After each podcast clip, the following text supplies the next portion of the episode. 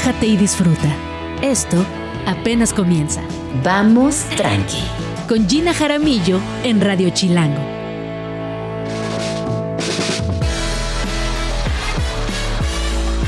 Muy buenos días, bienvenidos a Vamos Tranqui. Son las 11 de la mañana en punto, yo soy Gina Jaramillo y me da muchísimo gusto saludarles donde quiera que se encuentren. Es jueves y la verdad, qué delicia, ya por fin entrando al fin de semana, vienen fiestas, vienen altares, vienen días muy divertidos, honestamente, así que cuéntenme, ¿qué planean para estos días? El día de hoy tenemos un programa, híjole, un programazo, la verdad. Eh, estará por aquí Guadalupe Nettel, quien ya llegó, ya está aquí en la estación, aquí en Radio Chilango. Nos viene a platicar acerca de su nuevo libro, Los Divagantes, que está publicado por Anagrama y que debo de adelantarles que como todo lo que escribe Guadalupe es un librazo. También estará por aquí mi queridísimo Tito Garza Onofre y nos platicará acerca de aquellas cosas que como chilangues tendríamos que saber, básicas de derecho, o sea, cositas básicas de derecho elementales para que la justicia no nos sorprenda, para que los policías no nos agarren de bajada y siempre sepamos cómo intervenir, cómo actuar, cómo responder ante ciertas situaciones aquí en la Ciudad de México. También estará por aquí Miguel Ángel Silvestre. Viene a platicar de 30 monedas, eh, su más reciente proyecto. Y la verdad me emociona mucho porque él es lo máximo. Él es un divino, es un guapo, es un actorazo. Y estará aquí en la cabina de Vamos Tranqui. También tendremos un enlace con Carlita Peckerman, quien está en el Festival Internacional de Cine de Morelia y que nos trae las últimas de las últimas de todo lo que está sucediendo por allá. Y también me acompaña mi queridísimo Alejandro Franco, porque nos van a platicar acerca de un nuevo festival en la Ciudad de México que profundiza eh, en el Día de Muertos. Sabemos que Alejandro Franco es un gestor cultural importante y siempre desarrolla proyectos vinculados a la música electrónica, así que bueno. A ver de qué nos platica el día de hoy. Oigan, y antes de irnos con eh, la primera rola del día, les quiero contar que ante el desastre que atraviesa Acapulco, sabemos que Otis eh, dejó a su paso un sinnúmero de damnificados, que la situación en Acapulco está muy compleja, así que a partir de hoy pueden apoyar en el centro de acopio que la Universidad Autónoma de México instalará junto a las astas, a las, a las, a la bandera del Estadio Olímpico Universitario. Esto a partir de hoy al mediodía se sugiere a la población apoyar con agua embotellada, alimentos enlatados, insumos para primeros auxilios, objetos para higiene personal, ropa en buen estado, toallas femeninas, pañales y también leche para bebé. Es muy importante pensar que están en Acapulco. No nos sirven las chamarras pesadas, no nos sirve ropa gruesa, necesitamos ropa pensando en el clima caluroso de Acapulco.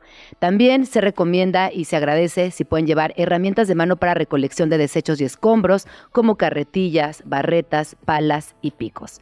La UNAM y también aquí en Radio Chilango nos, solidarizamos con toda la población del estado de Guerrero, que como sabemos resultó gravemente afectada por Otis. Así que bueno, hay, eh, hay eh, mucha, pues mucha consternación. Sabemos que ha sido, han sido días muy difíciles para, pues para todo el país, eh, también a nivel de reflexión. Les comparto otros centros de acopio aquí en la Ciudad de México, si la UNAM les queda muy lejos.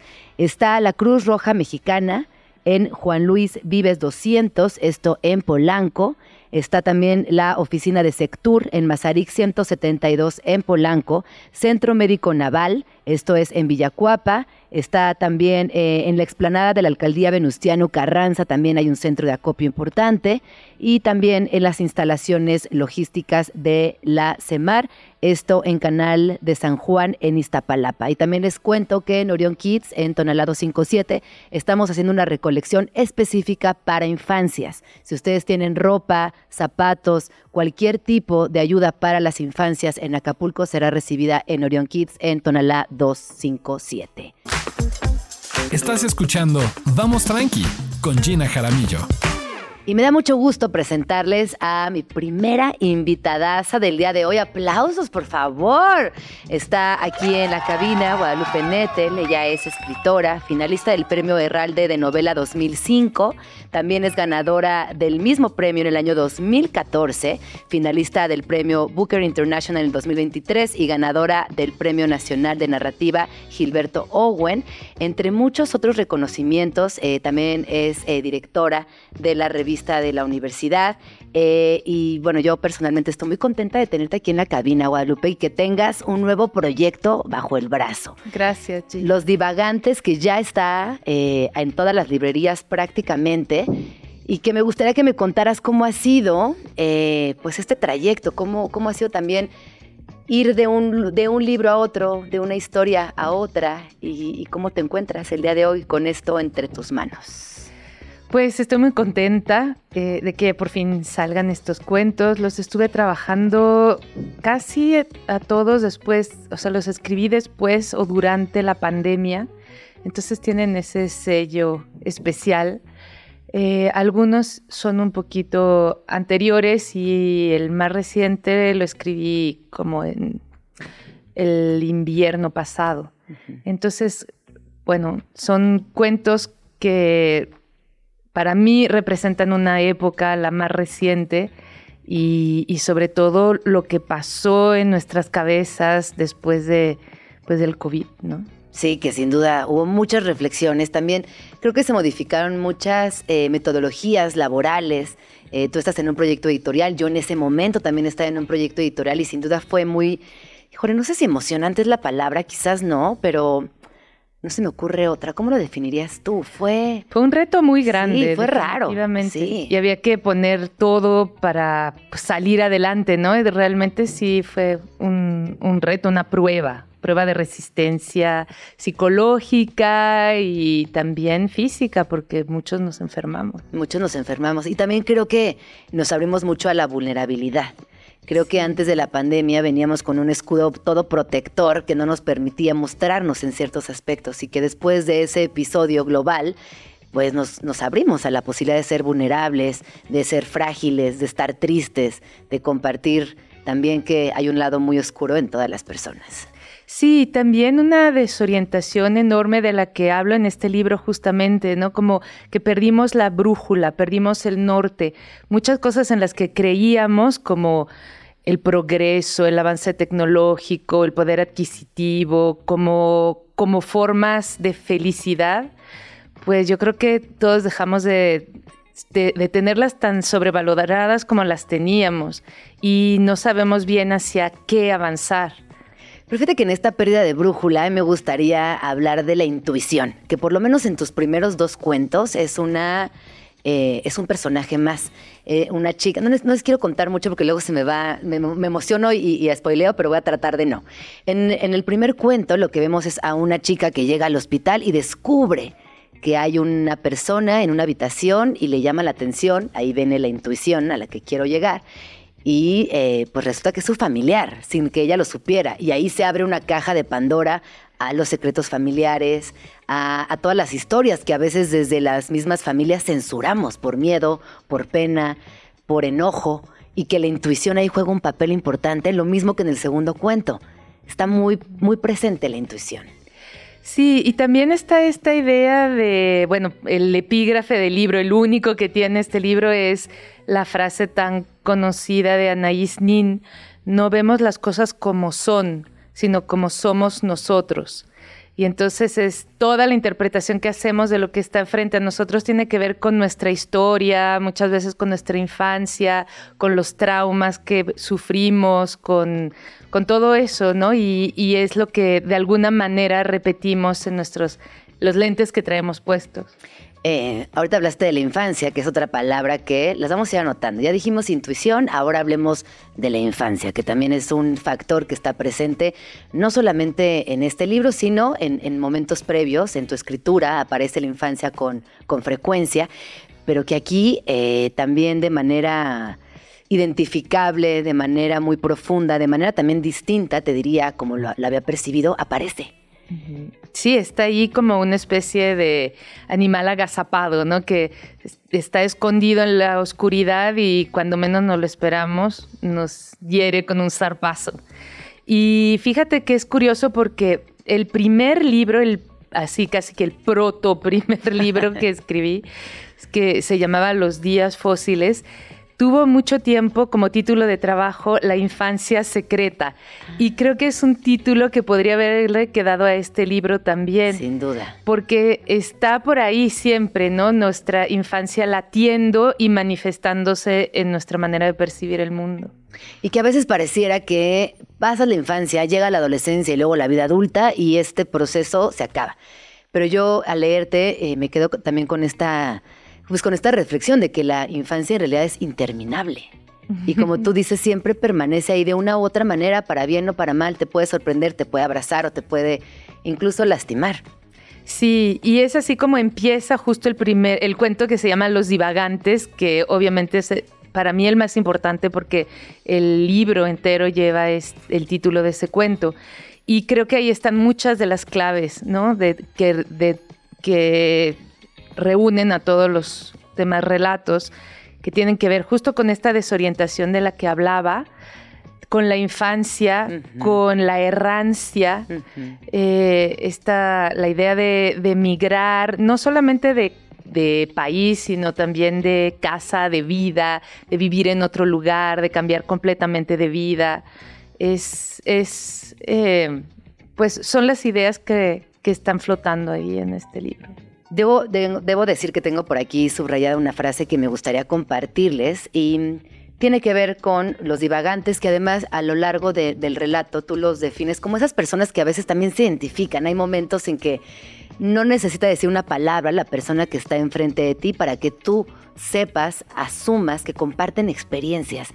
Que esto ni siquiera tiene una palabra, no existe, es un sentimiento, es una intuición, es, un, es una vibra, no, no, sé ni qué es, pero pasa, ¿no? Como, como que te identificas con las personas que son parecidas a ti o que han atravesado un trauma parecido al tuyo o que comparten cierta expectativa de algo contigo.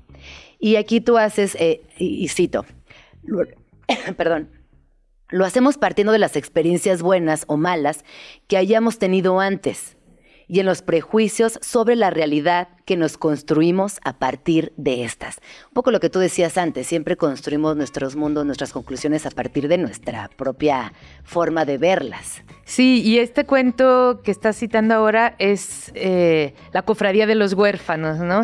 Que es de un personaje que está en un orfe que creció en un orfelinato y que de alguna manera detecta la orfandad en otros pero hay muchos tipos de orfandades, no solamente la, que, la más clásica, pero hay otras y eso es lo que él va a descubrir en este. Y que además este cuento es precioso porque habla también de, de, otros, eh, pues para mí que son afirmaciones de vida absolutas. Habla, por ejemplo, de ese, de ese llanto contagioso, que si bien aquí sucede en un orfanato, hay otros tantos llantos contagiosos como no sé, la maternidad, por ejemplo, diría, ¿no? Como en escalas sociales eh, y en ciertas burbujas hay cosas que también son contagiosas.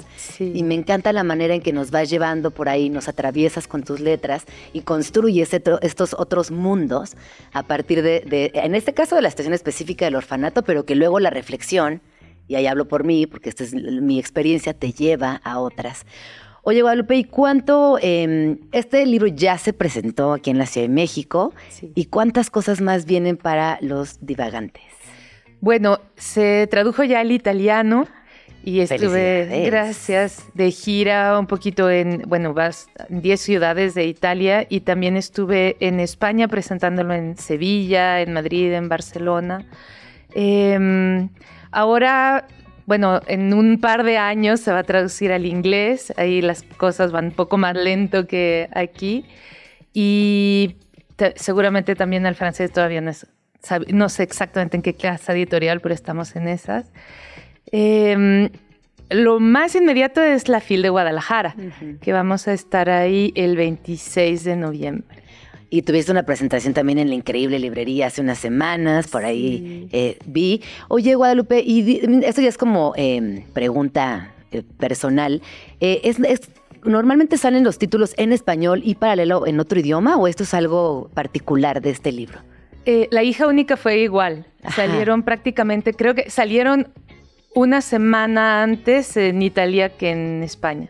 Y en Italia tienes un público que te ha seguido siempre. ¿O cómo es tu vínculo con Italia? Cuéntanos sí, un poquito. fíjate que a partir, bueno, desde que se tradujo el matrimonio de los peces rojos, que fue en el 2018, ha ido conformándose un público y la verdad es que sí, tengo muchos lectores por allá en Italia. Qué emoción, ¿no? Eso está muy bonito. La hija única sí fue un libro que a muchísima gente le marcó y bueno, han salido muchísimas reseñas de ese libro, pero también este va muy bien. Oye, y dime una cosa, cuando llegas eh, con esos públicos, a diferencia de, de México, por ejemplo, que es el país donde trabajas y vives, ¿con qué te encuentras?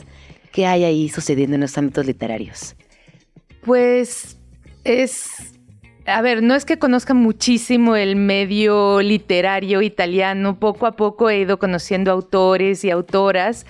Hay una prensa muy rica, eso sí, hay como unas lecturas muy, muy finas, muy informadas. Eh, todavía hay esa, esa mm. costumbre que hemos perdido en otros países de realmente reseñar los libros con, como si fueran pequeños ensayos donde hacen referencias a otros libros a los que se parecen o a todos los libros anteriores. Eso me gusta muchísimo. Me parece que los periodistas literarios y culturales son muy serios y, y verdaderamente demuestran pasión por la literatura cuando lo hacen. Escritores y escritoras, sí he conocido a varios. Esta vez conocí a uno que se llama Jonathan Batsi, que está traducido al español y que es súper interesante. Eh, tiene VIH y ha escrito mucho sobre esa identidad. Y también una escritora increíble que se llama Chiara Valerio. Chiara Valerio que es eh, matemática y escribe sobre vampiros y sobre muchas otras cosas. Eh, descubrí a una chica interesantísima que se llama Miquela Murgia, que era diputada y era feminista, pero bueno, de tiempo completo y más allá. Yo creo que hasta soñaba con su militancia feminista. Acabamos de publicar un texto de ella en el número sobre la muerte en la revista de la Universidad de México. Ay, ahorita los vamos a compartir, hay que buscarlos y se los compartimos también para que sepamos qué está leyendo Guadalupe Nettel, porque ahorita ya nos dice también algunas pistas de lo que asumo que has leído recientemente. Oye, y, ahorita que hablabas de, la hija única, es verdad, eh, a mí sí me, me pareció que fue un fenómeno interesantísimo eh, cómo este libro tuyo pasó por muchas lecturas, tuvo muchos ángulos de análisis, se armaron muchas mesas en torno al libro.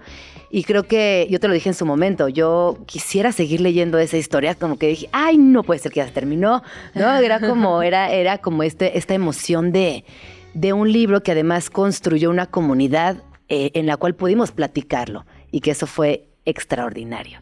Y, en pleno 2020, además, o sea que la mayoría de las conversaciones eran virtuales o por Zoom, o, bueno. Sí. Era muy, muy, muy apasionante y también porque estaba muy cerca de las manifestaciones masivas que tuvimos eh, sobre el derecho a la vida de las mujeres, ¿no?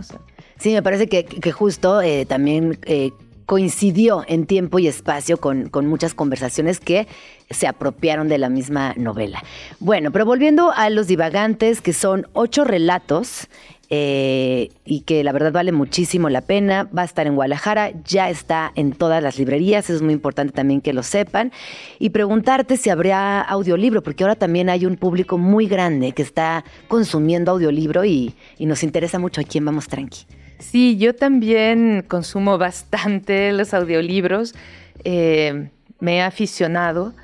Depende mucho también de la lectura. Entonces, sí, sí, sí, trato en español al menos desde hace un tiempo de leer los libros yo misma y esa es la razón por la que no ha salido todavía el audiolibro de Los Divagantes, pero va a salir he estado, no he tenido tiempo para ir al estudio a grabar, pero pronto lo haré. Oye, ¿cómo ha sido para ti esa experiencia, como de pasar de escribirlo, de estar en quizás en rueda de medios, hacer presentaciones de libros, pero ya meterte un estudio es otro universo, ¿no? Sí, completamente. Y además, eh, pues me doy cuenta de que aunque creo que leo con bastante fluidez, a veces todo el tiempo te están regresando porque no pronunciaste bien la S, porque barriste la R. y ves de otra forma tu libro. O sea, bueno, yo trato siempre de leerlo en voz alta Ajá. antes de publicarlo, por lo menos un par de veces, pero, pero siempre te das cuenta de cositas nuevas. Y a mí me gusta anotarlas y después en las reimpresiones arreglarlas. si es Hacerle los ajustes. Sí. Claro, los famosos retakes que tienes que regresar a grabar frases enteras. Exacto. Y además con el tono que habías hecho en la primera grabación. Sí. Eh, de estos ocho relatos, Guadalupe, ¿cuál dirías que para ti es el que deja una huella más profunda? Fíjate que cambia de lector a lector. Me gusta muchísimo saber cuál eh, le interesa a los demás. Yo como pasé mucho tiempo escri- escribiendo este libro y revisándolo, he pasado por diferentes fases. Creo que el que más representa es los divagantes. Y, y está, como te decía, ahí están las claves, pero me gusta muchísimo el primero también, el de la impronta. impronta. Y, y el último, que habla de las posibilidades de un encierro, de un control permanente de la población, de las noticias, de la verdad, de la información, ¿no? Y es una, ciudad, una sociedad totalitaria en donde la narradora sueña con irse a vivir a una comuna eh, completamente anárquica en el campo, en el bosque, reencontrarse con la naturaleza, que fue una experiencia que creo que muchos de nosotros tuvimos durante la pandemia, ¿no? Volver a la naturaleza, volver a, a estar en contacto con ella, apreciarla muchísimo más. Entonces, y además yo fíjate, tuve anemia durante la pandemia y no sabía de dónde venía este malestar, pensaba que era psicológico, pensaba que estaba deprimida y fue súper difícil quitármela porque no absorbía el hierro en los eh, comprimidos que me daba el médico.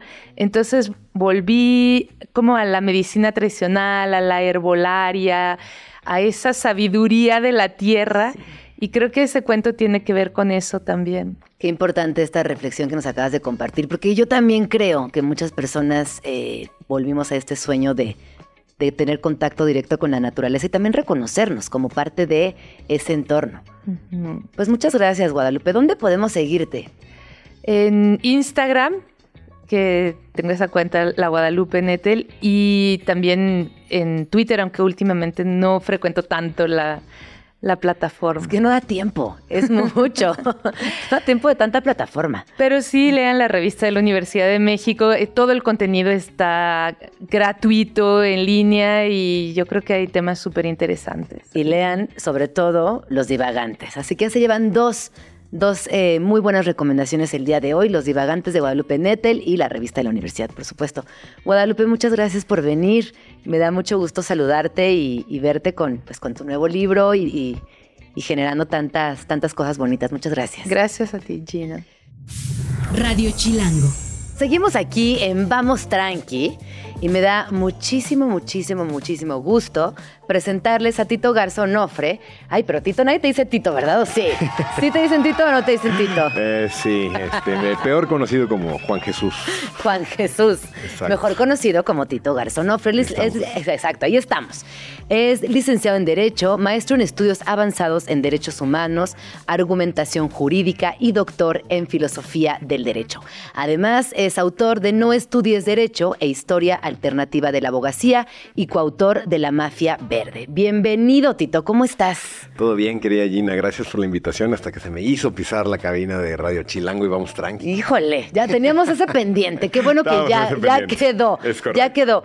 Oye, Tito, y el día de hoy queríamos abordar un tema contigo que me parece que es fundamental, sobre todo si nos están escuchando personas jóvenes. A veces no sabemos cómo responder a ciertas situaciones muy chilangas que tienen que ver con derechos. Por ejemplo, Claro. eh, a nosotros, a nosotros nadie nos enseña qué sucede cuando un policía te para en la calle, no en tu coche, que vienes caminando, te dice, hey, joven, párese ahí. Exacto. y enséñeme sus documentos. ¿Eso es legal, por Claro, ejemplo? claro que sí, Gina. Vale la pena echarle una pensada porque parecería que muchas veces desconocemos la importancia que tiene el derecho y la justicia en nuestras vidas y pasa cotidianamente, ¿no? Entonces, creo que vale la pena hacer una reflexión y lo primero que creo que vale la pena decir, Gina, en este país, o por lo menos como dice propiamente la Constitución, a ninguna persona lo pueden detener si no es a través de una orden escrita. Es decir, si tú estás en la calle y de repente no estás haciendo absolutamente nada, te paran, te piden papeles y nada, no hay necesidad de hacerlo. Porque tiene que haber antes una investigación. Claro. A menos que hay una excepción que sea en flagrancia. O sea, si de plano estás en Ah. la calle, estás cometiendo alguna falta administrativa. O sea, como haces- chupando. Exacto, Ajá. el típico de estar eh, chupando en la calle, o de repente que a algunos les ganan las ganas de ir al baño y no encuentran un baño cerca y empiezan a hacer la calle. Sí. Eso es flagrancia. Sí. Flagrancia es que te agarran, por así decirlo, con las manos en la masa. Frente a eso no hay defensa, ¿no? Entonces, creo que vale la pena distinguirlo. Ahora bien, cuando sucede una de estas cosas, lo, lo mejor es claramente entrar en contacto con una persona que esté relacionada con el mundo del derecho, como son los abogados. ¿no? Por eso siempre hay que tener una amistad que se dedique a la abogacía, un tío abogado en la familia, una tía abogada. Y bueno, eh, otra, hay, hay como, me gustaría que fuéramos como analizando, porque hagamos de esta conversación, ¿por qué no pensamos en cinco cosas? Bueno. Eh, que debemos saber, aunque no estudi- estudiemos derecho, porque la mayoría de las personas Claro. no estudiamos derecho. Exacto. Aunque eh, tu libro se llama No estudies derecho y al final sí se te antoja estudiar derecho, la verdad. Como que entiendes que hay cosas que está bueno saberlas.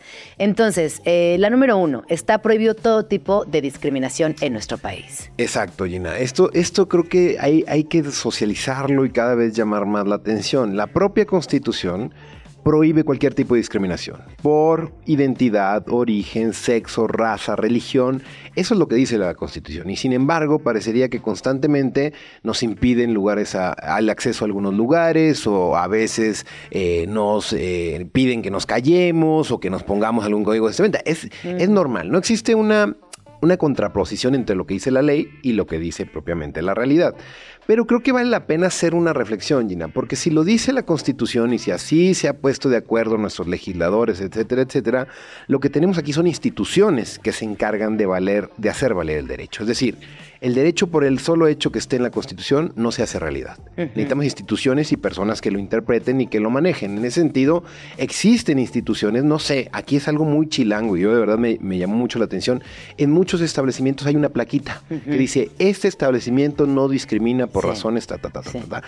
Eso va generando una cultura para tener cada vez más libertades y más derechos. Y en caso de que pase alguna de esas cuestiones, existe el COPRED, la CONAPRED, existen instituciones como la Comisión Nacional de Derechos Humanos a las cuales se puede acudir y esas instituciones tendrán que hacer algo en caso de que te discriminen. Pero yo sí creo, y hab- hablo por la Ciudad de México, que esto ha ido disminuyendo. Yo, Sí, por ejemplo, claro. cuando era chavilla, había una cultura antrera. Es decir, las fiestas vinieron después y, y los festivales muchos años más adelante.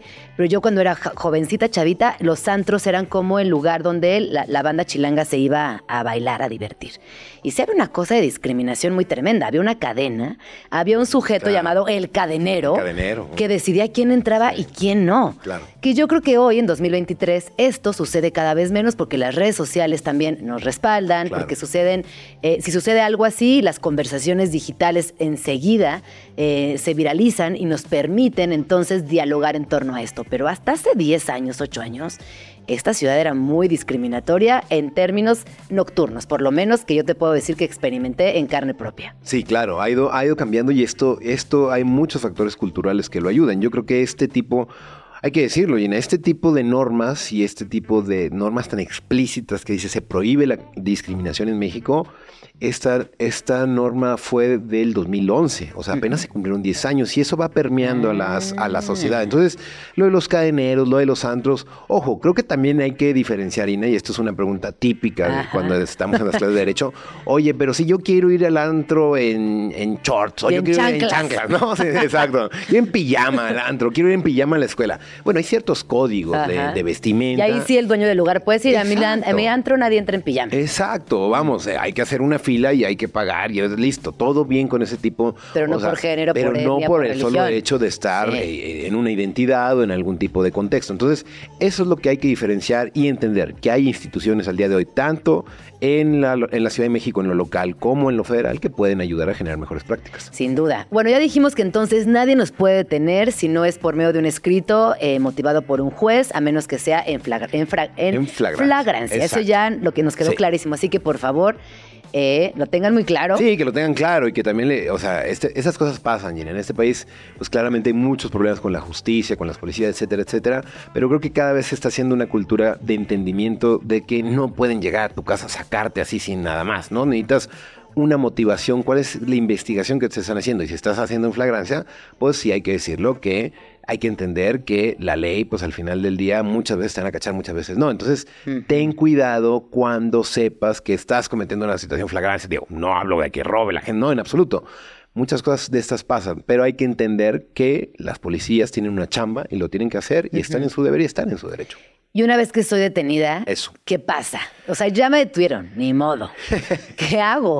Sí, Además de hablarte a ti, corriendo. No, a, la- a una abogada, ¿verdad? A la tía Leti, Bonifacio, que sea varias gente. Eh, la propia Constitución también enmarca que tenemos derecho a un abogado. O sea, tenemos derecho a una persona que interceda por nosotros ante un contexto de este tipo de detenciones, ¿no? Desde hace tiempo, Gina, se ha ido fortaleciendo las capacidades de eh, los institutos de defensoría pública, ¿no? Hay mucha persona que no tiene un acceso a un abogado. Lo normal, ¿sí? Es que le hables a algún conocido, que algún conocido tenga algún conocido abogado, etcétera, etcétera. Pero esta cosa que vemos en Estados Unidos y en las películas de que tengo derecho a una llamada, ¿no? No, pero eso no, eso no sucede. Eso no va a pasar. Exacto, ¿no? Ni sueñen. No, no, no, no, no. Pero la propia ley, dentro de los márgenes que haga, tiene derecho a un defensor público. Acá lo que hay que entender es que esos defensores públicos, pues muchas veces están completamente rebasados de trabajo, ¿no? Entonces, es muy difícil que el trabajo que realicen sea rápido, expedito, etcétera, etcétera, pero tienes derecho. Tarde que temprano, si no tienes nadie, absolutamente nadie que te defienda, no tienes algún conocido de confianza, puedes acudir a una de estas instancias que de nueva cuenta están eh, tanto en lo local como en lo federal y creo que se han ido fortaleciendo con los años que, que han pasado. O sea, de verdad son... e- Es, es, es paradójico decirlo, Gina, pero... O sea, la justicia y la constitución en México estamos por cumplir 200 años el próximo año, ¿no? Desde la primera constitución. Pero este tipo de prácticas institucionalizadas son muy recientes. Entonces ha habido una cultura de la legalidad, de la justicia, que ha ido permeando cada vez más que tengamos entornos eh, no tan violentos. Yo también te diría que desde la parte de una, eh, de una persona, las personas normales, tenemos mucho miedo a la policía. Es una realidad. O sea, yo veo una patrulla y enseguida me, me- me entra un pánico, que aunque sé que estoy verificada, que tengo una licencia en la cartera, que no estoy infringi- infringiendo la ley, me da pánico. Y yo, yo creo que a la mayoría de las personas en este país, pues crecimos con mucho miedo a la policía. Claro, históricamente la policía pues fue el, el aparato represor de un sistema hegemónico, de un partido único que no permitía la disidencia, el pluralismo. Pero creo que ha habido experiencias bien interesantes. O sea, yo siempre hablo de dos, por lo menos aquí en Ciudad de México y en, la, en Yucatán. Ha habido casos exitosos en San Pedro Garza García, municipales, estatales. De hay que entender que la policía sí, sí cumple una función social. No es que estemos en contra por el hecho y sentamos ese miedo, ¿no? La policía claramente tiene que tener, resuelve. O sea, Gina, si, si no hubiera problemas, si todos fuéramos amigos y nos llevaríamos bien, no habría necesidad de una policía. Sin embargo, el vecino es ruidoso, sin embargo, el vecino tuvo problemas, etcétera, etcétera. Y en ese tipo de instancias no podemos dejarle simplemente que dos personas resuelvan su problema a través de la fuerza. Necesitamos que una autoridad pueda mediar y en ese caso genere una detención, la lleve a un tercero imparcial y a partir de ahí pueda construir una mejor cultura entre la comunidad en la que nos desarrollamos. Oye, y en tu libro, en tu más reciente libro, en No estudies Derecho, que bueno, No estudies Derecho y La Mafia Verde Sí, coincidieron Ajá, en, ajá. en publicación, lo cual está extraordinario, pero me gustaría ahondar un poquito en No estudies Derecho porque Sí. ya sé que es un, eh, es un documento que además has presentado en varios lugares y con mucha gente joven. ¿Qué te dice la gente más joven de tu libro? Mira, yo creo que, que eso es una de las pocas cosas que me motivan eh, hoy en día, ¿no? no, no solamente- juventud. Exacto, sí. de verdad que, que y ver que, que, que tienen otras inquietudes, ¿no? Porque el derecho se enseñaba desde esta lógica que mencionas pues más bien policíaca, autoritaria, ¿no? El derecho es la ley, el derecho es venganza, te voy a echar a los abogados, ¿no? Y ahora de verdad, unas preguntas y una discusión interesantísima y levantando la mano sus profesores, ¿no? Esto creo que es el futuro de una, de una profesión más humana, de una profesión que puede entender los problemas y sobre todo esto que estamos hablando, Gina, que el hecho de tener bonitas leyes no significa que vamos a tener una bonita realidad. Es mucho más complejo y tiene un montón, montón de complejidades, pero que todas y cada una de ellas pasan por las personas y por permitir que esas personas, si quieren ser de alguna determinada manera, lo pueden hacer sin la necesidad de tener que ponerse una corbata, hablar raro, ser eh, abogados perros, como les dicen, ser violentos, una cultura más violenta. Entonces, eso es lo que me motiva, de verdad, que las nuevas generaciones te plantean preguntas interesantísimas, cuando antes pues te quedas callado y le hacías caso a la persona que está enfrente como si fuera la única autoridad en la materia. Eso está bien interesante porque además me imagino que también en, esta, en estas nuevas preguntas se avecina construcción, se avecina una modificación importante. ¿Qué tan seguido o, cómo estamos en ese tema de eh, actualizar nuestras leyes en México? A ver, es, una buena pregunta porque eh, hay que decirlo así, la constitución mexicana es la constitución que más se ha reformado en el mundo. O sea, de verdad, ¿Ah, sí? es una cosa delirante. O sea, cada sexenio se reforma y reforma y a través, o sea, desde cosas de, de letras, o sea, desde cosas que vienen a, avanzar la agenda de género, ahora dicen diputadas y diputados. Pero eso es bueno. Eso es bueno, sí, todo bien. Pero también de ese tipo de cosas, hasta reformas que se hicieron el sexenio pasado y en este, en este quieren hacer otro, ¿no? Entonces, ni tiempo hay de que. Está politizando la constitución. Totalmente. O sea, le quieren dejar su sello a cada, cada presidente o cada mandatario en turno. Entonces, eh, la actualización de las leyes, Gina, yo creo que, que hay buenas leyes en el país y, sobre todo en, fenómenos que, que, no suelen ser tan, tan, tan estudiados, ¿no? El tema aquí es que se apliquen. O sea, de verdad tenemos un artículo que habla de la educación. La educación en México es laica, gratuita, obligatoria y de calidad. Sí. Desde 1917. Y vemos que constantemente los temas educativos en el país pues son muchísimos. Entonces, creo que hace falta esto con lo que iniciábamos, de que si tienes un problema con temas de discriminación, tengas un instituto que te ayude a meter una queja, a sentarte, a ver qué es lo que pasó. Eso es lo que pasa. Creo que necesitamos instituciones más sólidas que realmente se cristalicen en lo que dicen las constituciones pero también imagino que hay mucha rotación en las instituciones. Sí, muchísimo. Es que también como no puedes construir un proyecto a largo plazo con esta rotación constante de personas y con estos manoseos a la Constitución y con estos cambios eh, que son imperativos en algunas oportunidades. Así que bueno, difícil. Oye, ¿qué viene para el libro No estudies derecho y para la mafia verde? ¿Cómo anda tu agenda? Este, literaria? A ver, em, para No Estudios Derecho eh, terminamos ya el año con un, con un par de presentaciones. Tenemos una acá en la Ciudad de México, ahí con, la barra mexicana de abogados, con el World Center, que va a ser un diálogo más bien crítico y demás. Y cerramos el año en la FIL de Guadalajara. Pero este libro ya, ya se reimprimió. Sí, no, ya ha sido una locura. No tengo ni idea por qué pasó. pero, pero sí, ha, sido, este, bueno, han sido varios presentaciones. Pues porque justo, ¿no? a ver, el derecho es una de las carreras más largas de la humanidad. ¿Desde cuándo abogados. No, desde la Grecia clásica y la Roma clásica, claro. No, no, Quintiliano. De hecho, en el libro se menciona esta edad. Exacto, no, es, es una, cosa histórica. Yo creo que editorialmente había un público desatendido de abogados en, estos entornos. Ajá, o sea, parecería que los libros de abogados son, son muy, muy densos, muy aburridos, largos, ¿no? Estéticamente muy feos y creo que ahí hubo un acierto de la editorial y de la gente que me acompañó. Entonces, eh, esperamos ya terminar este año con esa, con esa, con estas presentaciones. Y bueno, lo, de la mafia verde, pues viene año electoral. Entonces, eh, y sabemos que el partido eh, del ecologista va a tener un rol protagonista. Entonces, yo creo que todavía el otro año vamos a andar ahí haciendo algo, algo de ruido con esta, con esta ahorita. Oye, y entonces tú dirías que la mayor cantidad de personas que te está leyendo es público joven. Eh, te lo podría asegurar. Y, si, no es público joven, yo creo que hay otro sector que también me ha, interpelado mucho, que son los profesores. Mm. Profesores de escuelas de derecho eh, que, que no son eh, profesores de tiempo completo, que son personas que dan una clase, se van a su casa y tienen un trabajo, ¿no? Entonces, a estos dos eh, ámbitos son los que, pues eso, creo que está llamándoles la atención. Pues qué bueno que pudiste publicar este libro justo antes del año electoral, donde seguramente vas a estar con mil temas, con mil estreses, con mil enojos, con mil reflexiones. Exacto, Así que qué divertido, qué, qué, bueno también que lo has disfrutado tanto.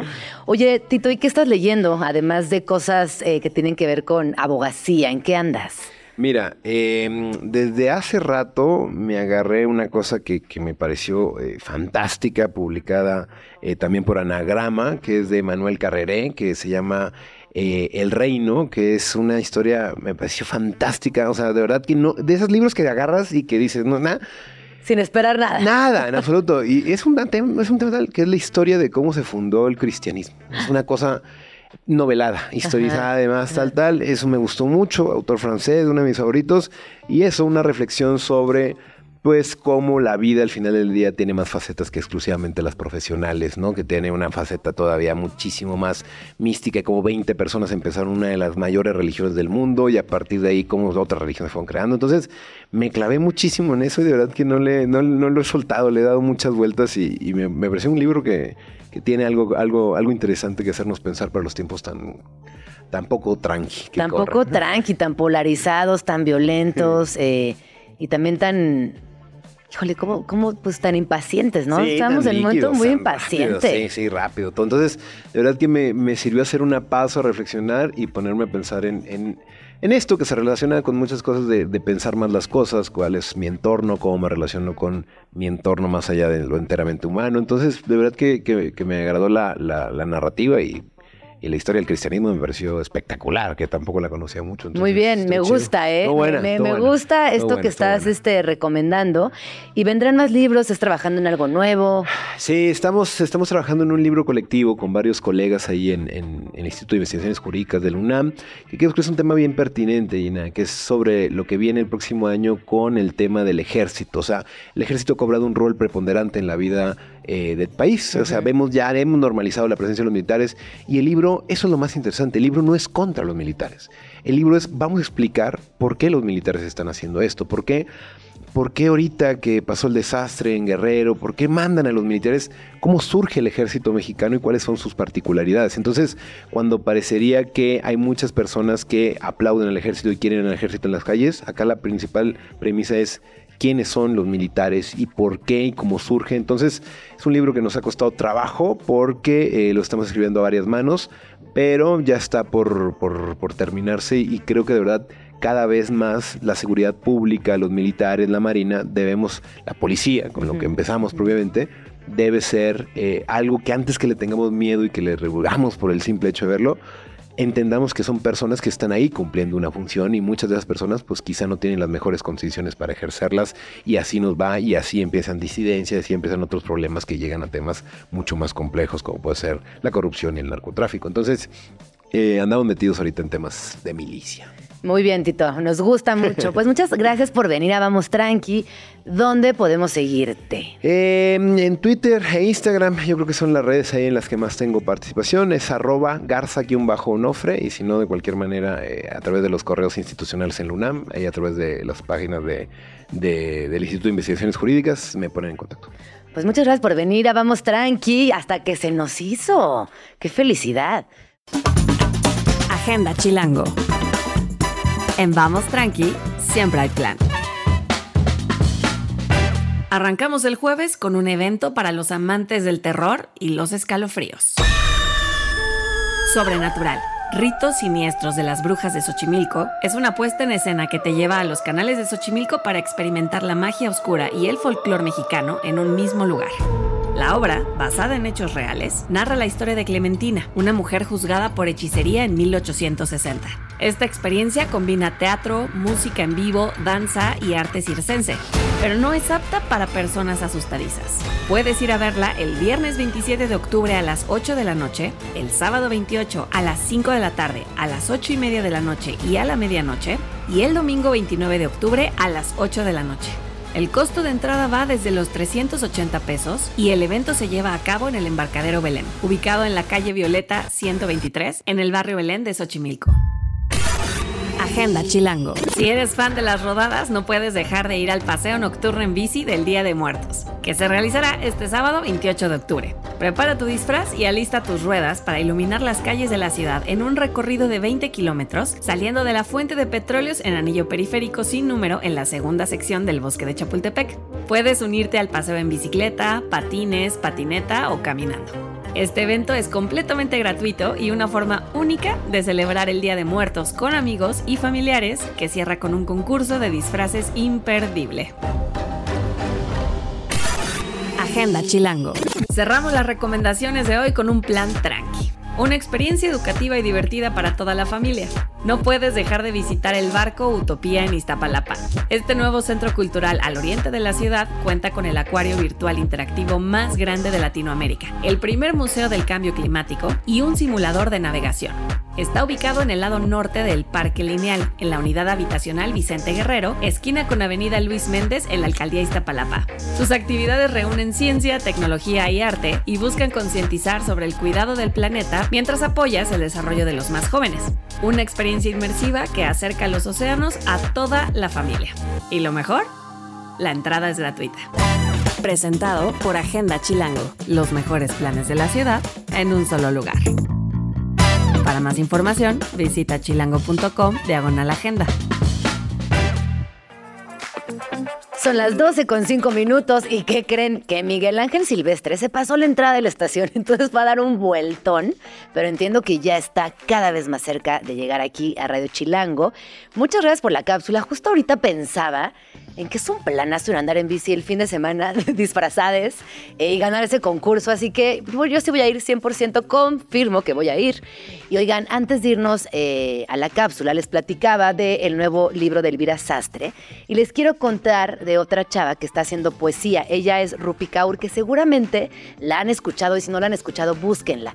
¿Y por qué me, me interesa hablar de ella? Porque por muchos años, durante mucho tiempo, la poesía estuvo abandonada en un cajón que no sabemos cómo abrirlo, no sabemos cómo entrarle, nos costaba trabajo entenderlo. Y Rupi, además, es una chava que es una performer. Ella vino a la Ciudad de México y yo tuve la oportunidad de verla y créanme que me, dejó con el ojo cuadrado, me apantalló. Es una chava que em, hace poesía desde un lugar muy profundo y es hija de migrantes, vive en Canadá, sus padres son de la India. Y nada más les voy a leer dos pedacitos para que corran a buscarla. Y dice así, aquí viene mi voz de leer poesía. Lo pierdes todo cuando te quieres, cuando no te quieres a ti misma, y lo ganas todo cuando lo haces. Va otro pedacito. Hasta que mantuve una relación sana, no me di cuenta de que no debería tener miedo de la persona a la que quiero. Así que búsquenlas, búsquenlas a las dos. Grandes poetas, Rupi y Elvira Sastre, y la van a pasar muy bien y le van a entrar a ese, a ese escondite de la literatura. Ya está conmigo, qué emoción. Miguel Ángel Silvestre, ¿cómo estás? Muy bien, muchas gracias. ¿Qué pasó? Encantado de estar aquí contigo y qué bonito lo que has leído, por Muchas cierto. gracias. Ahorita te los voy a, a pasar para que los veas. Oye, ya venías en camino y te, mi ciudad te hizo de las suyas, te, te aplicó la chilangada, El tráfico. ¿verdad? Solo algún pero tenía que tener México, porque no lo puede tener todo bonito, ¿sabes? Es verdad, tenía, es verdad. algo tenía que tener. Pero, oye, ¿cuántas veces has venido a México? Muchas veces ya, yo creo que he venido como seis veces ya. ¿Y vivirías en México? Dime Sí, la verdad. viviría. Estoy deseando el más mínimo. O sea, vivo donde tengo el trabajo. Ajá. Eh, y hace mucho tiempo que, de- sobre todo desde que murió mi padre, que tomé la decisión de intentar vivir en, en mi ciudad. Yo soy de un pueblecito muy pequeño que está en, en, en Valencia, en la comunidad valenciana. Y solo viajo por trabajo, como aquel que dice, ni siquiera por ocio, ¿sabes? Es por trabajo. Entonces siempre digo, uff, ojalá me salga un trabajo aquí, sería la excusa perfecta. Ojalá. Pues eso. Hay, hay una compañera aquí en la estación, no diré, no, no diré nombres, pero siempre me dice, no, tú lo que, ¿cómo- ¿qué palabra utilizas? Manifestar, ¿no? Ella dice, no, tú lo que quieras, piénsalo muy fuerte y va a suceder. Así que vamos a pensar que Sí. va- vas a encontrar una chamba muy linda en México y que vas a vivir aquí con nosotros. Ojalá, Ojalá que ojalá, sí. me encantaría. Porque la neta, te voy a decir una cosa, la Ciudad de México es muy divertida. Sí es. tiene un tráfico muy jodido, pero es preciosa, es lo Ya, máximo. pero en el tráfico se te ocurren mil cosas que hacer. Sí. Uno sí. puede trabajar desde el tráfico, hablar por teléfono, eh, escuchar música. Y yo ya lo miro así, como que es un ratito para ti. Es verdad. Pero es verdad que la, la ciudad está tan viva, tan efervescente. Y además veniste en una época muy linda, que estamos entrando a época de muertos. Sí. Entonces te, van a en- encontrar, te vas a encontrar con muchos eh, altares, con mucha fiesta, con mucha noche. Así que bienvenido, Miguel Gracias, Ángel. Bienvenido a la. Ciudad de México. Ya vamos tranqui. Oye, pues hoy nos vas a platicar de un proyecto eh, que estás promocionando, que además se ve que está increíble. Aquí estuvimos platicando hace rato de 30 monedas, que es una serie que también eh, convoca un poco al terror, un poco a la, a la angustia emocional. Así que platícanos de 30 monedas. Pues eh, 30 monedas eh, son las 30 monedas con las que eh, Judas traiciona a Crist- a Cristo. es el, el precio, de alguna manera, por la traición. Y habla de cómo esas 30 monedas están desperdigadas por el mundo. Y cuando las tienes, eh, cuando tienes una moneda tienes poderes. Por ejemplo, te disparan y no te entran las balas o eres capaz de, de- bueno, te da poderes. Lo que pasa es que la gente emplea esos poderes con una ambición desmedida para hacer el mal. Entonces se dice en la serie que Hitler tenía dos monedas, que no sé qué otro tenía tres. Entonces es muy peculiar ver cómo los protagonistas, eh, yo y, y Elena, eh, vamos en busca de las monedas para intentar salvar el mundo. Ah, tú eres el bueno de la historia. Qué maravilla. Más o menos, más o Oye, menos. pero esto, esto no. hasta, esto- que no- hasta que me roce Ajá. una moneda. Hasta porque que- exacto, exacto, es hasta lo que que, te pasa con esas una. monedas. Que a la gente buena las, los corrompe. Pues como el poder en general, ¿no? Yo creo, Yo creo hay que una tiene muchas ahí. metáforas con la vida, sí. Y a veces la realidad supera la ficción. o sea que- Muchas veces. Oye, y dime una cosa, esta, esto que nos acabas de contar, de compartir, no es un pasaje de la Biblia. O sea, estas 30 monedas son ficción. ¿O sí? Es un pasaje de la Biblia. Se habla de las 30 monedas de Judas, con las que pagaron a Judas por la traición a Cristo, sí. Ah, o sea, de ahí surge todo. De ahí surge. El director es teólogo, tiene una admiración. De hecho, eh, la, la serie tiene mucho respeto a, a Jesucristo, a, eh, pero la serie plantea que si existe el bien, existe el mal también. Entonces, el director, que es teólogo, tiene como... eh, es, es el, de lo que se habla en la serie, el material de lo que se habla, es muy, es muy profundo y muy interesante. A mí me encanta que, que- que menciones que es teólogo porque ob- obviamente entonces el vínculo con la historia, Mm. con el arte, con, el- con los personajes que cuando son personajes históricos siempre hay una carga social, una, una construcción que tiene que ver con su tiempo, también con el tiempo en el que vivieron y luego cuando son retomados. Hay Mm. Muchos es. personajes que pasan los años y nadie los, nadie los, to- los- los tomó en cuenta, nadie los consideró y después alguien los descubre y a partir de ahí se abren un montón de conversaciones. Sí. Oye, entonces tú dirías que esta serie 30 monedas también tiene un corte histórico. Eso es. Sí, habla de, de varios momentos. De hecho, la serie tuvo mucho éxito aquí en México y HBO le dijo al director, oye, eh, carta blanca, puedes hacer lo que tú quieras.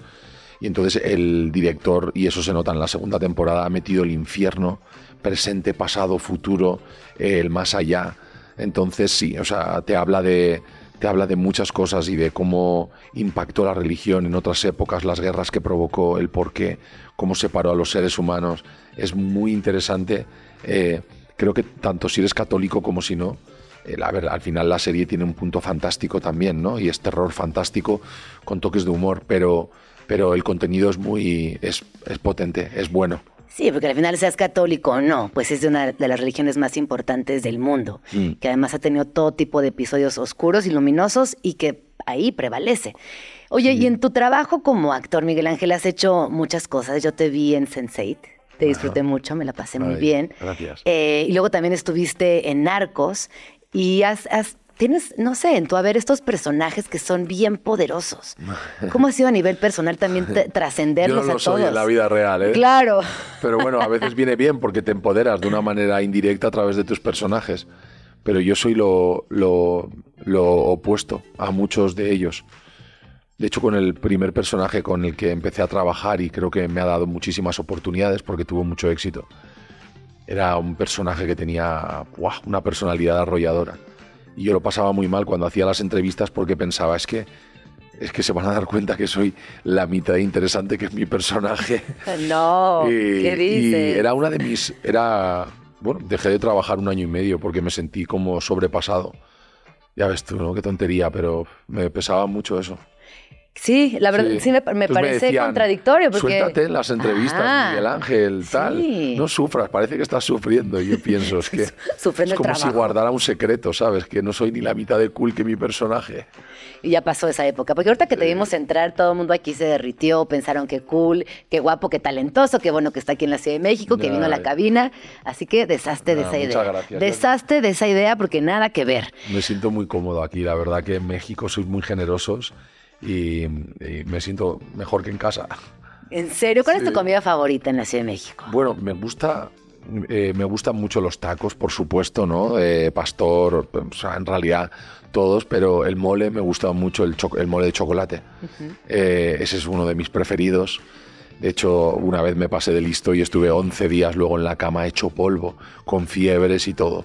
Sí, Eh, es sí. que hay, hay que llevarlo con, con medida. Mm. La come- co- comida mexicana de todo, pero de a poquito. Sí, de todo, pero a poquito. Pero fíjate eh, que el picante que vosotros lo tomáis tanto te sube las defensas, eh, es tan rico, tan bueno y un, un médico muy bueno de España me dijo, tú comes mucho aguacate y mucho y mucho esto, eh, mucho picante. Torte- taquito de aguacate. Ay, qué rico. Que es- a mí me Tan encanta, sencillo, pero, sí. pero un taquito de la tortilla solo con el aguacate ya me vale. Bueno, yo hasta taquito de sal. Que, fíjate que aquí cuando vas a la tortillería, eh, normalmente quien te da las tortillas, te las vende, te regala un taquito de sal. Es una tortillita con sal.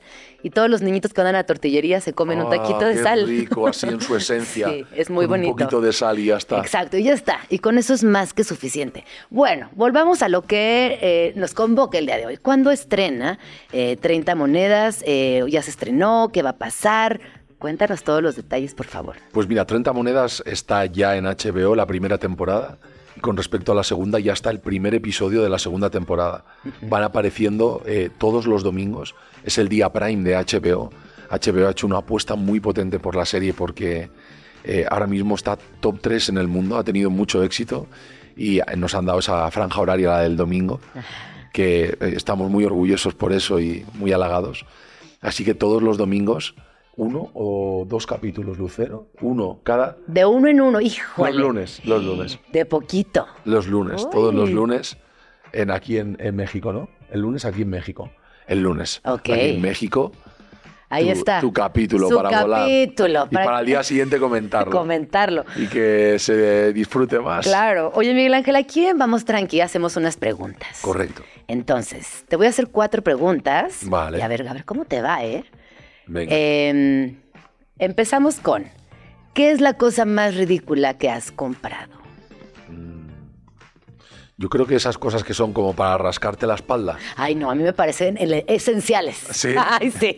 Ah, vale. Las manitas, ¿no? Sí, siempre pensé. Pero es verdad, sí, la verdad que uf, una Uf, manita. qué placer. En un buen momento, así, en la espaldita. Qué placer la rascadita Está en la esa espalda. opción o irte a una esquina y frotarte con la esquina, pero ahí siempre te hace daño. Exacto. Muy bien, me gusta. ¿Qué canción has traído pegada últimamente? Ah, sí, la de Massive, de Drake. ¿Massive? No sé. Ah, yo no la conozco y me siento este, fuera de onda. No sé cuál es. No sé. no- Ahorita la vamos a escuchar, ya la ¿no? están, la están, bus- la están buscando Massive, por de ahí. Drake. Ah. Es muy buena. Tiene como un. Tiene algo, tiene algo esa canción.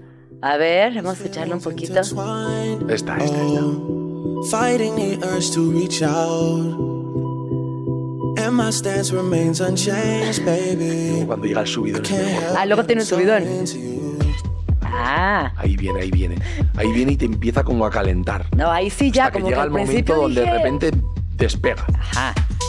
Ah, ahora sí. Viene, viene, viene. Todo rato todavía no. Lo bueno es que aquí te- es como la antesala, ¿sabes?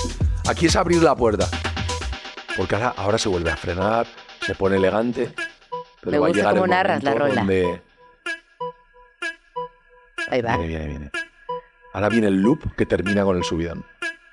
Pero empieza con el loop. Oh, when you're ready, you can put this behind us. Empieza, tú estás en casa, te levantas de la Ya ahí que te pones a bailar, ahí ya te ya paras. has preparado el café, le has metido dos tragos, sientes la cafeína del café, sabes que te vas a comer el día, sales de la ducha, te pones esa ropa que Prendido. dices, Buah, con esto lo parto, ya lo verás tú, ya lo verás. Te la pones, te miras al espejo, peinas la rayita al lado, te pones el perfume y a volar. Y ahí te vas a No, oye, calle vas llegando a la fiesta también, ¿no? Como a tope. Muy bien, me gusta esta, ¿Te ha esta rolita. Siguiente bueno, pregunta. bueno. ¿Para qué cosas te gustaría tener más tiempo? Para cocinar. ¿Qué te gusta cocinar? Eh, en realidad, la pasta, eh, adoro la pasta. Creo que podría dormir todos los días en una almohada de pasta. Ay, si un colchón de falta. pasta, ¿te imaginas? Ay, Qué delicia. que viva el gluten y celebrarlo. Pero mm, me gusta un poco todo, como comida sana. Mm. Me importa mucho la salud, ¿no? Y como la longevidad. Y me encanta ver qué alimentos son esos donde en una parte de, Japón los toman y hacen que viva la gente más como el, el boniato. Nosotros le llamamos el sweet potatoes, el boniato, pero el col- de color azul. ¿Cómo se llama el Aquí no le llamáis boniato, ¿verdad? En España le llamamos boniato. El camote, el, ca- camote. El camote, pero el azul. El azul. Ah, yo- no, aquí comemos en naranja Camote es como la patata dulce. Sí, sí, Vale, sí. pues sí, camote, sí, camote azul, que es uno que hay en Okinawa, por ejemplo, y cómo lo cocino. Me gusta usar el horno y hacerme amigo de él y que no se me quemen las cosas por el amor de Dios, porque digo, "Jo, después de esperar tanto, guau, es mierda, se me ha quemado. Oye, Pero, hay un documental en Netflix que te voy a recomendar, justamente que... Chef's eh, Table, No, buscaron creo que cinco personas en diferentes ciudades del mundo que vivían muchos años. Y Ah, por sí, sí. ejemplo, en Japón la Vivir gente... 100 años. Vivir... Ah, ya lo viste. Oh, ah, veces. vivir 100 años. es muy bueno. Qué alucin. Yo desde entonces todo el tiempo Blue que puedo zones, me agacho, por azules. ejemplo. Exacto, Blue Zones. Zonas Sí, azules. sí. Ah, claro, te agachas por el pueblo que hacen 30 sentadillas al, Al día. Y con eso cambia Claro. completamente su condición de vida Está y viven todo, muchísimos está años. todo en el deporte. Claro. Está en todo en oxigenar. O sea, cuando tú tienes una vida sedentaria de televisión y de tal, al final tu sangre no bombea, no fluye. Sí. Pues está con... Si podemos hacer todos los días un poquito de deporte, nos hacemos un gran favor. Sí, y además qué rico es hacer ejercicio. Y Sudar. además se siente bien, te ves Luego bien. tu cervecita, tu tequilita. Tú eres un gozoso, ¿eh? Ya te Ay, vi, un ya poquito, te un vi. poquito, eres, un eres de los poquito, míos. un poquito. un gozoso. A ver, siguiente pregunta. ¿Quién era tu crush cuando estabas en la adolescencia? Pues eh, Cristina Ricci, a mí me gustaba mucho, es que me encanta Cristina Ricci, ella es como el- uno de los prototipos de mujer. No tengo un prototipo eh, de Ajá. mujer, de verdad que no, porque me gustan Todas. Hay un chiste muy gracioso que le dice un amigo al otro, eh, ¿a ti qué te gustan, las rubias o las morenas? Y el amigo le dice, sí, sí, sí, sí, sí, sí. Oh, me gustan todas. Claro, pero yo era como vampiresca, como mística, ¿no? Como... Bueno, sí, y, y con, Es. con curvas, o sea, como, sí, no sé. Me gusta mucho Botero, el artista, Sí. las mujeres que dibuja sí, Botero sí. desde siempre, desde muy pequeño. Es como, sí, eh, me gusta. Mujeres habitando con gozo sus Ay, cuerpos, sí, ¿eh? Volvemos y- al gozo. Y celebrando, y celebrándolo. Claro. Celebrándolo. No hay nada como. Yo creo que. eh, que- es que, bueno, todo el mundo tiene algo que aportar, pero es muy bonito cuando una persona está sentada y aceptada y pisa fuerte. Eso es, eso es lo más sexy que hay. Sí, sin duda, estoy contigo. Oye, te quiero hacer una pregunta que tiene que ver con tu infancia, eh, que dice, ¿qué tiene de especial el lugar donde creciste? que mm, es humilde, sencillo, tiene muy buena gastronomía, tiene un mar, las playas de arena finita, finita. Vosotros tenéis grandes playas, ¿eh? no las estoy comparando, porque vosotros tenéis playas increíbles. Sí. Pero es verdad que el sitio donde yo vivo eh, tiene playas bonitas, no tan salvajes como las vuestras, pero combina muy bien la gastronomía con la playa, con la montaña. La montaña y el mar están muy cerca, entonces es una sensación... Yo nunca he estado en Hawái, pero dicen que es como parecido a Hawái. Claro, de esos lugares donde te, te ubicas como ser humano, que dices, ¿qué, hago al lado de todo esto? Buah, donde ¿No? la naturaleza manda, Sí, sí. donde las luces del sistema eh, no mandan, mandan los jabalíes o mm, eso, el viento. Exacto. Qué bonito esto Sí. que dices, ya quiero ir a, a Ah, conocer. sí, te gustará mucho. Benicassim. Benicassim. Benicassim, sí. Qué bonito. Que es uno de los pueblos. Nosotros tuvimos en una época de la historia mucha influencia árabe. Eh, Ah, España, claro, claro, por la sí. conquista. Sí, sí, y se llama Benicassim. Y Benicassim tiene que ver con. Es un nombre árabe, pero. eh, y es hermoso porque a veces te encuentras como partes de arquitectura hechas, la mezcla española-árabe es hermosa. hermosa. Hay mucho en el sur de España también, o sea, en España está lleno. Y ves que son edificios hermosos, llenos de detalle, de detalle hecho como a mano por miles y miles de personas que trabajaban en esos edificios y donde ves que las piedras pesan y la densidad la puedes ver con los ojos. No sé si has estado alguna vez en Roma, pero es algo que siempre pensé. Sí, digo, sí. es que en la arquitectura la densidad se siente.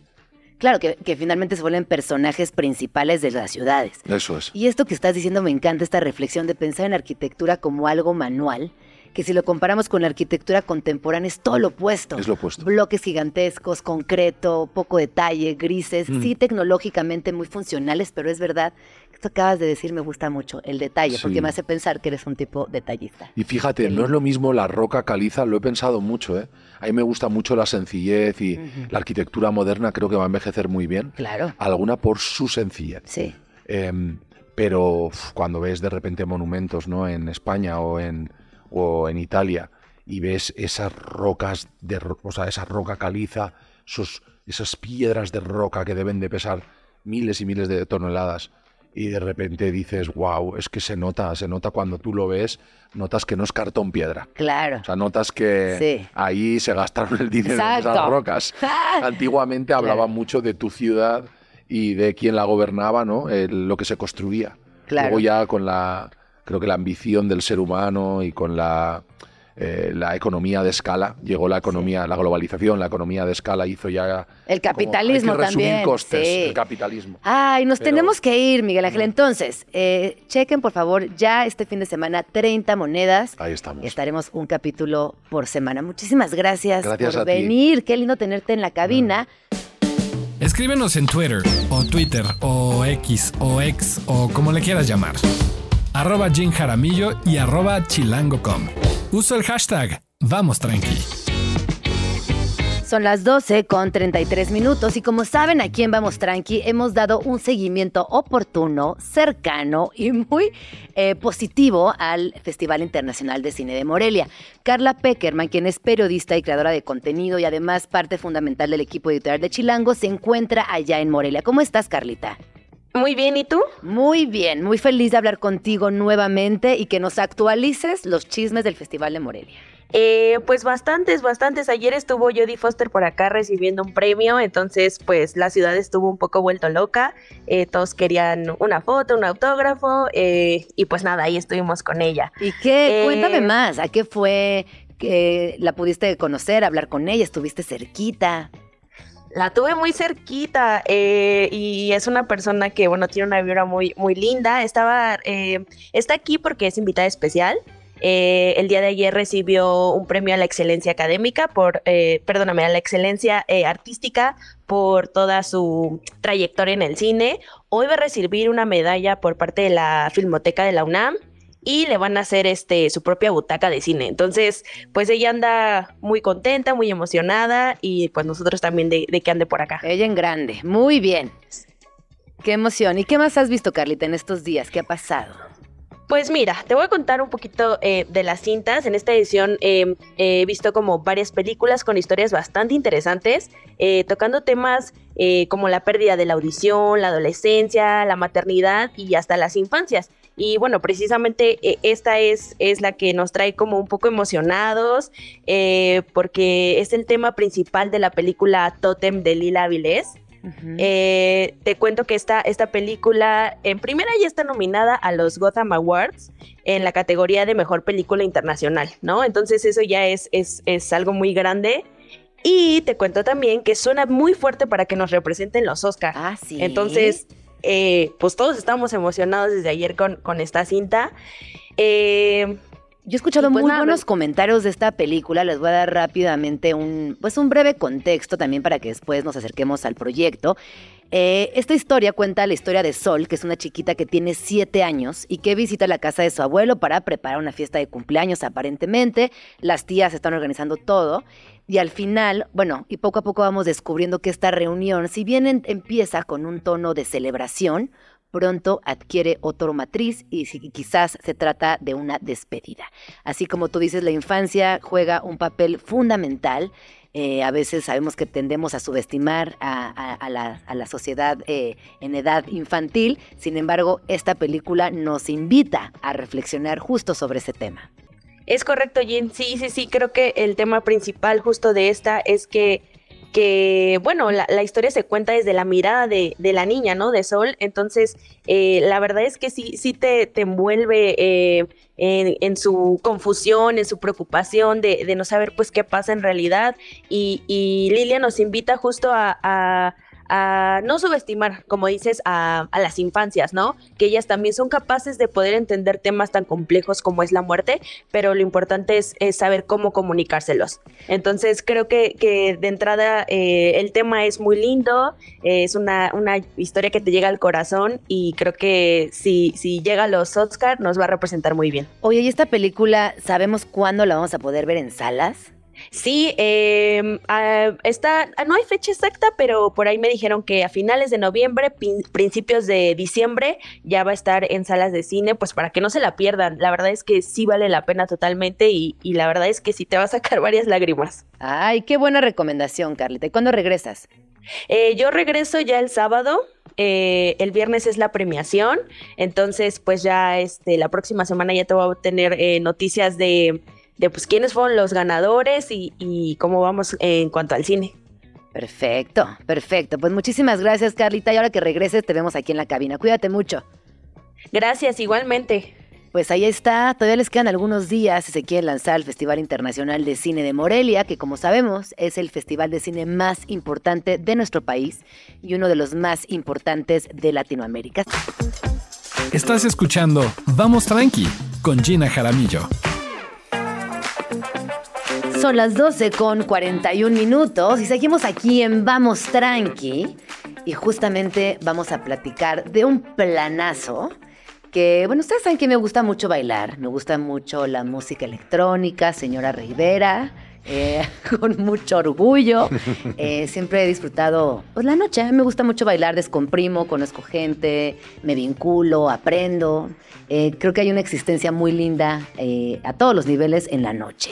Y el día de hoy me acompaña mi queridísimo amigo Fernando. ¿Qué estás haciendo, Alejandro Franco? ¿Qué estás haciendo? Alejandro Franco es periodista, es locutor de un espacio importante en W Radio y el día de hoy nos viene a platicar acerca del el Festival de Otoño en la Ciudad de México, Dot Day Night. ¿Cómo estás, Gina? Ay, muy feliz de tenerte aquí en la cabina. Igual, ¿eh? Igual. La verdad es que no nos había tocado, creo que al revés, que, que, yo estuviera de invitado. Y, creo que en Ibero alguna vez sí, pero no sí, en sé Ibero, si en la tienes cabina, razón. No, sé, si en la cabina. Sí. Así como ahorita no nos había tocado. Pues Además, qué, bonito, ¿eh? Felicidades. No, pues tan- bienvenido. Ven muy seguido, por lindo, favor. Qué bonito proyecto. Felicidades, de verdad. Oye, pues tú además de hacer locución y tener una amplia trayectoria en el mundo editorial, también eres gestor cultural y has hecho un montón de fiestas, festivales, acciones nocturnas, todo siempre vinculado a la música electrónica o en la mayoría de las veces. Y hoy nos vienes a platicar de un proyecto que está muy emocionante. Sí, es un proyecto que, que llevamos un rato trabajando después de hacer eh, diferentes gestiones, como dices, eh, que tienen que ver con música, yo diría con industrias creativas, con gastronomía, etcétera. Estuvimos haciendo un festival en el Valle Guadalupe por varios años, hasta antes de la pandemia. Luego empecé a hacer fiestas de tecno en, en la Ciudad de México y me enfoqué mucho a la cultura underground y a todo lo que envuelve eh, las noches, no solo de México, sino del mundo, tratando de, de permear un poquito lo que, pues, desde una perspectiva pensamos puede ser una apuesta interesante.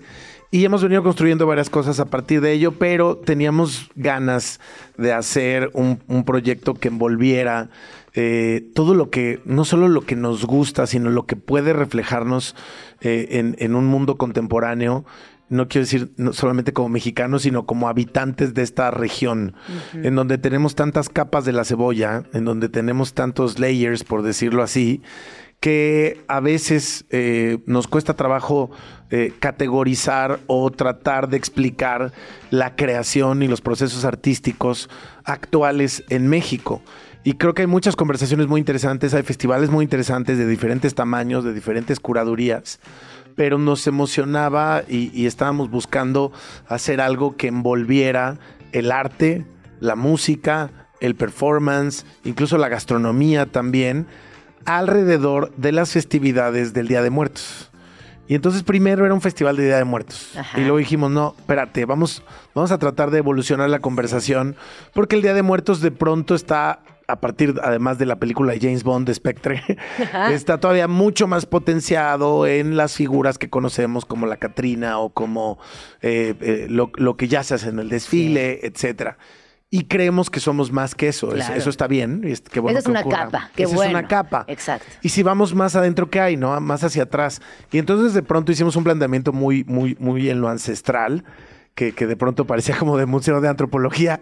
Y dijimos, no, espérate, nos fuimos demasiado atrás.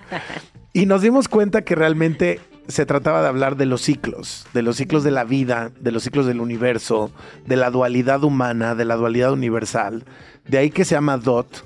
Eh, se- el nombre es en inglés, que mucha gente nos ha preguntado, ¿por qué es en inglés? En realidad porque, porque tampoco eh, en- eh, había un interés en hacerlo ni en español, ni en inglés, ni en nada. Y ahí surgió la Sen- palabra. en Sencillamente por las fechas eh, que ocurre, o sea, a partir de mañana y hasta el 4 de noviembre, son varios días. Eh, pensamos que nuestro público es internacional, no solamente es local.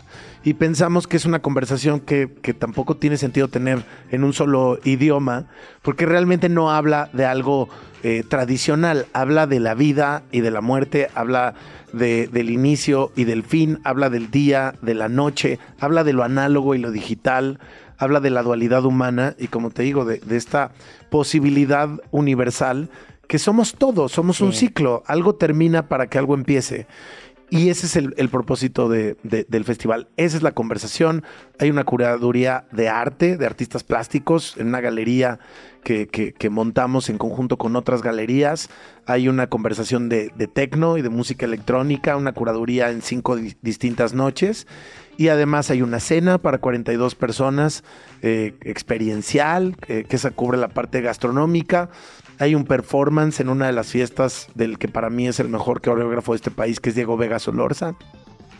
Y en fin, es, es una conver- conversación súper amplia a lo largo de varios días. Justo eh, te conté como el racional de cómo llegamos a- al proyecto. Ah. No, a mí me, me encanta uno eh, escucharte y entender también estos procesos creativos que obviamente son largos, que son complejos, porque, y también te quiero felicitar, porque generar este tipo de proyectos requiere mucha gestión, requiere mucha disciplina y requiere mucha gente también. Entonces, solamente para entender, van a ser qué días y en dónde, o sea, cómo podemos integrarnos. Si yo voy a una cena, puedo ir después a una fiesta, o si voy al performance, después puedo acceder a algo Sí. más. ¿Cómo funciona a nivel operativo? Nosotros lo, lo dividimos justo como en el día y en la noche. Y en el día hay una galería que estamos montando en conjunto con el Cuarto de Máquinas, que es un proyecto de la Galería Hilario Galguera. También está involucrada la Galería de Enrique Guerrero y Ricardo Reyes Art. Y además Perla Galvez, que es la directora del festival, que es curadora de, de arte y dealer de arte.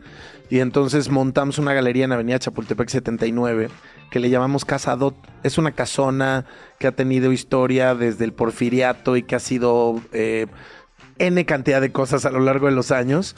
Y es una casona eh, que, que está ahora repleta de arte. Ayer estuve en el montaje y esa va a estar abierta desde el día de mañana a la una de la tarde y hasta las 10 de la noche hasta el sábado, el, hasta, perdón, el viernes 3 de noviembre. O sea, una semana Sí. completa. Y Chapultepec 79 es ya casi llegando al centro, ¿no? Es, como- casi llegando sí, al centro. ya Es, como ahí el límite, Colonia sí. Juárez, todavía ahí el epicentro hipster, Ajá. artístico, etcétera. Ahí está. Está, está muy bien ubicada. la Nodo es que- hipsteriano. Exacto. Exacto. Y luego, eh, Pasagüero es la sede de varias de nuestras fiestas. Que es un ya hacemos fiestas de tecno ahí. Clásico y, y lo remodelamos en diciembre y quedó un proyecto muy lindo, eh, muy funcional. Pero siguen siendo dos salas, ¿no? O sea, Siguen siendo prácticamente son dos un salas. patio muy, Sí. muy padre atrás. Y el salón. Y el salón principal, que ahora es una caja negra. Ah. Ahora tiene ahí un sistema de audio Function One y tiene eh, un sistema de iluminación también muy puntual, nada tampoco muy flashy.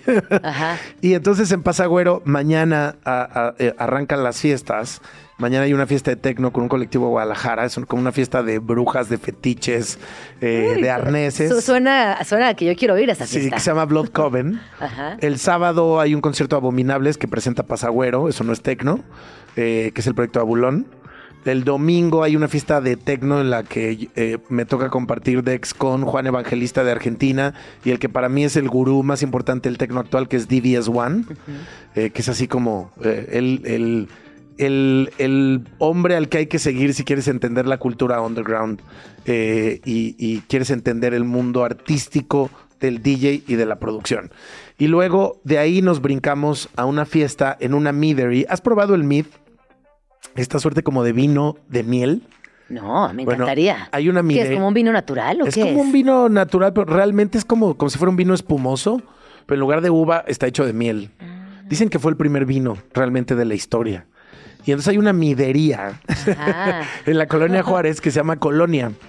Y el martes tenemos una fiesta ahí que se llama Anti-Halloween, Halloween Party, Ajá. eh, para pues conocer el proyecto de la midería y echarles una buena comida porque tienen buena comida. El miércoles es la cena eh, que te digo de 42 lugares en, en un restaurante en la Roma que se llama Antifine, eh, del chef Alfredo González. Son 42 lugares y es un tema de experiencia muy padre.